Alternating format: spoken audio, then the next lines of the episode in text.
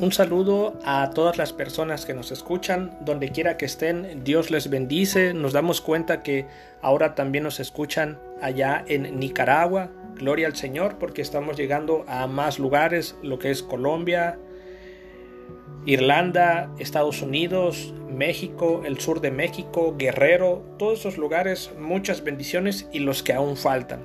Vamos a dar inicio a una entrega más de pistas rápidas de la Biblia Esperamos que esta semana sea de bendición para todos los que nos escuchan. La palabra herejía, según el diccionario de la Real Academia Española, RAE, significa en relación con una doctrina religiosa error sostenido con obstinación.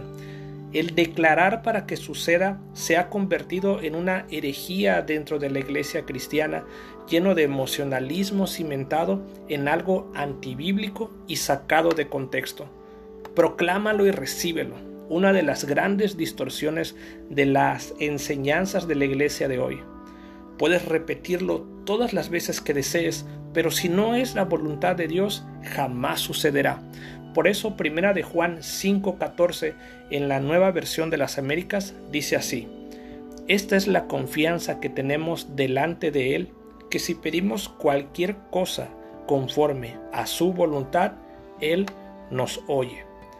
Esto da lugar que hoy en día tengamos una gran cantidad de personas haciendo proclamaciones confiando en la palabra del hombre, cuando la única palabra que tiene poder para crear realidades es la palabra de Dios. Dios habló y el mundo fue formado así como todas las cosas. Eso es muy diferente a la condición del hombre, ya que es una criatura caída, pecaminosa, insuficiente e incapaz de crear realidades.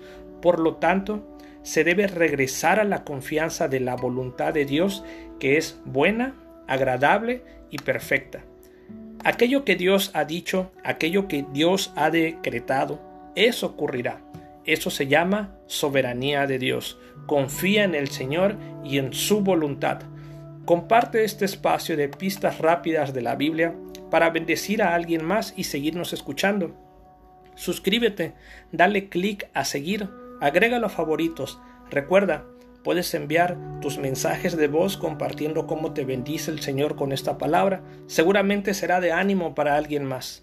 También cada domingo entrará al aire los temas bíblicos. Recuerda que también tenemos abierta la actividad de interpretación de versículos. Si tienes alguno en particular, envíalo por mensaje de voz a la aplicación de Anchor o bien vía mail si te es más fácil al correo verdadesescriturales.gmail.com.